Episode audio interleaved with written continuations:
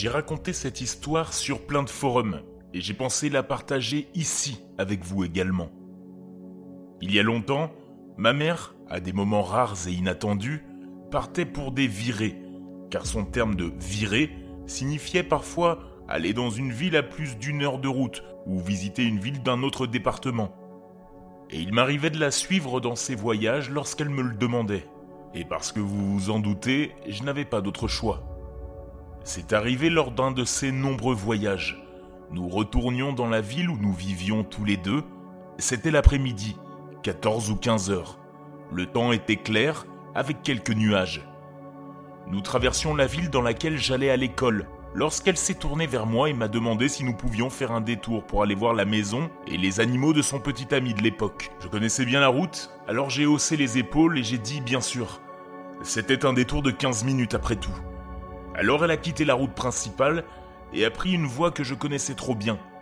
Comme je l'ai dit, j'avais l'habitude d'aller à l'école dans la ville que nous venions de dépasser, et cette route, sur laquelle nous étions en ce moment, était celle que mon bus prenait. Et après toutes ces années, je la connaissais encore. Nous étions donc sur cette même route que j'empruntais pour aller à l'école quand j'étais petit. La même route que je redoutais tant de fois. Alors que nous descendions la côte, je me suis tourné vers l'avant, et, dans la direction où nous allions, il y avait une silhouette. Si vous pouviez vous imaginer le stéréotype d'un fermier, vous seriez proche de ce à quoi cette silhouette ressemblait. Le chapeau à large bord, la salopette, les bottes, alors que nous nous rapprochions, je pouvais distinguer plus de détails sur lui et plus de signaux d'alarme se déclenchaient dans ma tête.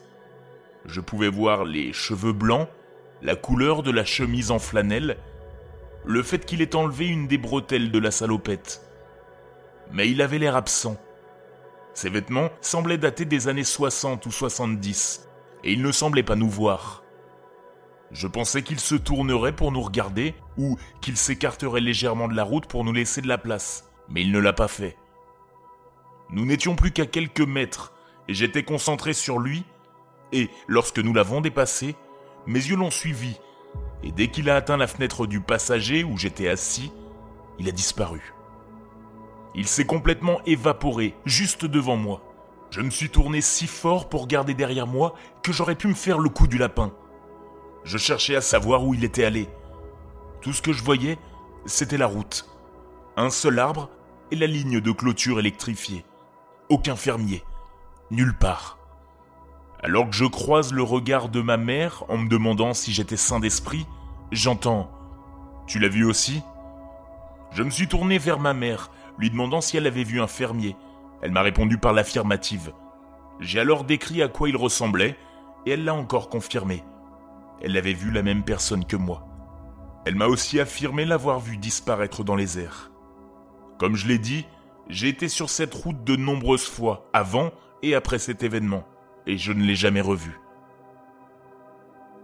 On se retrouve après cette histoire pour un petit débrief. Je sais que certains d'entre vous aimeraient davantage ce format, alors je vais le tester. Cette histoire a été postée sur Reddit il y a maintenant plus d'un mois par un utilisateur qui s'appelle True Madness. Malheureusement, ce subreddit n'a pas généré énormément de discussions, alors que pourtant, dans la véritable fin de l'histoire que je ne vous ai pas conté ici pour ne pas casser le rythme, l'auteur nous indique qu'il a vécu d'autres faits paranormaux, des faits qui se retrouvent sur son profil, il indique notamment avoir déjà rencontré une banshee, j'avoue que je ne connaissais pas ce terme, une banshee, c'est une créature féminine surnaturelle de la mythologie celtique irlandaise. Alors je vous le confie, je ne connaissais pas ce terme une seconde fois. S'il y a des experts, n'hésitez pas à me retrouver en DM pour nous expliquer un petit peu ce que c'est. Et comme je l'ai dit, ce n'est pas la seule expérience paranormale qu'il a expérimentée, puisque il y a trois mois, il postait déjà sur le subreddit Paranormal Encounters, qui est dédié aux rencontres paranormales et à leurs témoignages. Une expérience liant des voix qu'il entendrait dans sa tête. Je pourrais vous la raconter un peu plus tard. En tout cas, elle n'est pas liée directement à notre histoire. Il avait également lancé un thread, c'est-à-dire un sujet de discussion sur les choses les plus étranges que votre animal de compagnie aurait pu réaliser. Un thread qui n'a pas reçu énormément de succès puisqu'il y a eu seulement 7 commentaires. Pour revenir à l'histoire, alors qu'est-ce que la mère et son fils ont bien pu voir Ce n'est pas la première fois dans les commentaires de Dans le Noir podcast sur Instagram comme sur Facebook que je reçois des témoignages de gens ayant vu des spectres qui auraient disparu, soit derrière un mur, soit directement en face d'eux. Vous de croire ou de ne pas croire ici. On pourrait expliquer, je ne sais pas, un épouvantail ou un jeu de lumière par exemple qui aurait fait disparaître une personne. le besoin d'évoquer le faux commentaire. Ici, il n'y a pas d'intérêt à raconter cela sur Reddit pour faire le buzz, en tout cas pas sur ce subreddit en particulier. Phénomène inexplicable. C'est ce que l'on peut en conclure. Si vous aussi vous avez vécu des phénomènes comme celui-ci, n'hésitez pas à écrire à la page Dans le Noir Podcast sur Instagram ou sur Facebook ou directement sur dans le noir podcast à gmail.com, dans le noir pdsct pardon, gmail.com. Dites-moi également si vous avez aimé ce petit débrief, je pourrais en faire des plus longs de temps en temps sur des épisodes par exemple aussi courts que celui-ci. D'ici là, je vous souhaite une excellente soirée dans le noir.